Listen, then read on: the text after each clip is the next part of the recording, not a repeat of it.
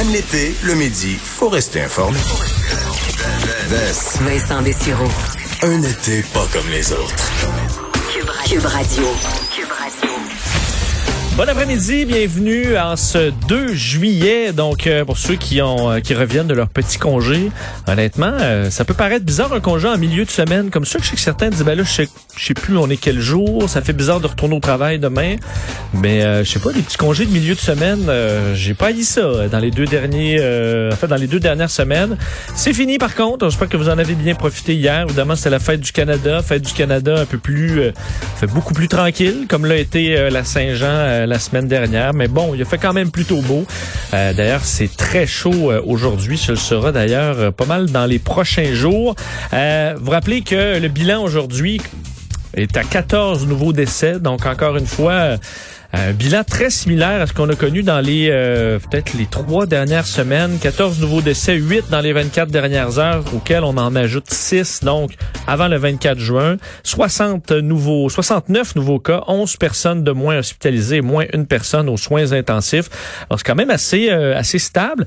Euh, là où ça ne l'est pas et on attendait, on a vu dans les derniers jours les cas en Floride qu'on surveillait plutôt autour de 5000 cas par jour alors qu'on avait atteint le 9000 1500 quelques jours auparavant. On aurait pu croire que euh, ça se stabilisait ou du moins que c'était en légère baisse.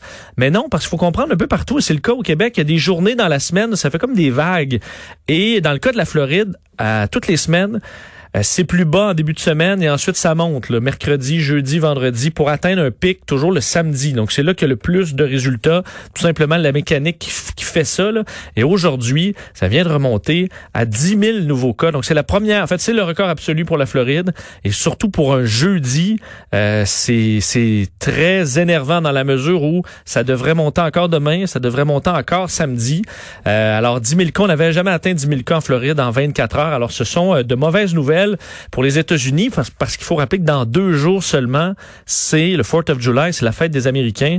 Et imaginez-vous les gens qui vont sortir la plupart sans masque et qui vont faire la fête à l'extérieur, les feux d'artifice pour pour avoir déjà euh, fêter un 4 juillet aux États-Unis, c'est vraiment, vraiment particulier. Ça ressemble pas à ce qu'on vit chez nous. Là. Évidemment, les Américains ont leur drapeau tatoué sur le cœur. Ça donne, euh, évidemment, malgré l'absence de grands feux d'artifice, évidemment, des villes ou euh, des États, ce sera peut-être plus petit comme démonstration. Mais est-ce qu'on se dirige vers la parfaite tempête pour une explosion des cas de COVID aux États-Unis? Peut-être, alors qu'aujourd'hui, Donald Trump évidemment euh, très heureux d'annoncer les chiffres sur l'emploi parce que les États-Unis ont vu euh, presque 5 millions d'Américains retrouver un emploi. Euh, Donald Trump va faire passer ça comme la création d'emplois. Ben c'est des entreprises qui étaient fermées pour la COVID qu'on a tout simplement euh, rouverte dans les dernières semaines. Alors il y a aucune l'effet Trump euh, pas rapport là-dedans. Et c'est pas de nouveaux emplois, c'est des endroits où c'était fermé et qu'on a tout simplement rouvert.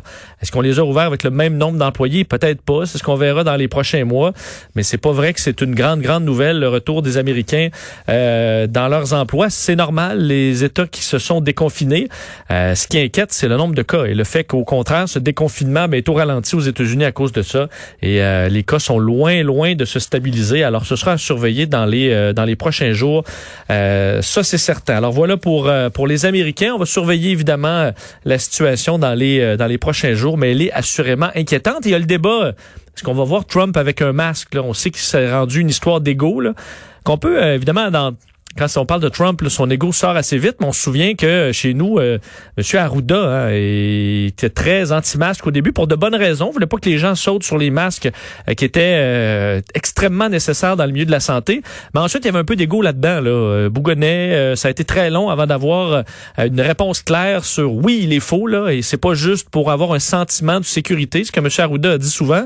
C'est pas juste pour un sentiment de sécurité. Il, y a une, il y a une réelle un réel effet du masque sur la sécurité. Et là, c'est Donald Trump qui se retrouve avec ce long, long retard. On a vu Mike Pence dans les derniers jours, le vice-président, porter le masque. On a vu d'importants républicains. On a même vu des animateurs de Fox News qui euh, étaient soudainement des pro-masques. Est-ce que Donald Trump devra suivre dans la vague? Euh, est-ce qu'on aura cette image? Évidemment, lui veut pas parce que tous les réseaux de nouvelles euh, qui critiquent Trump en masse ben, vont faire rouler cette photo-là. Mais qu'est-ce que tu veux? La santé publique devrait passer avant la peur d'une photo qui va nuire à sa réélection. Mais bon, on parle de Donald Trump, alors c'est pas euh, santé publique ne semble malheureusement pas sa priorité.